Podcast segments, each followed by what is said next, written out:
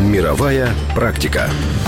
На наркотики перевіряють новообраних депутатів грузинського парламенту. Якщо кандидат в депутати не пройде наркологічну перевірку або відмовиться від неї, то залишиться без депутатського мандату. Державна дума Росії в 2013 році відхилила законопроект, який передбачає обов'язкове тестування депутатів і чиновників на вживання наркотиків. Згідно з текстом документа, позитивний результат тесту спричиняв би автоматичне звільнення держслужбовців із займаної посади. В 2007 році 120 італійських депутатів добровільно пройшли тест на наркотики. В ході передвиборчої кампанії в Сполучених Штатах Америки кандидат від республіканської партії Дональд Трамп запропонував своїй противниці Хіларі Клінтон пройти тест на наркотики перед дебатами, але перевірка так і не була проведена.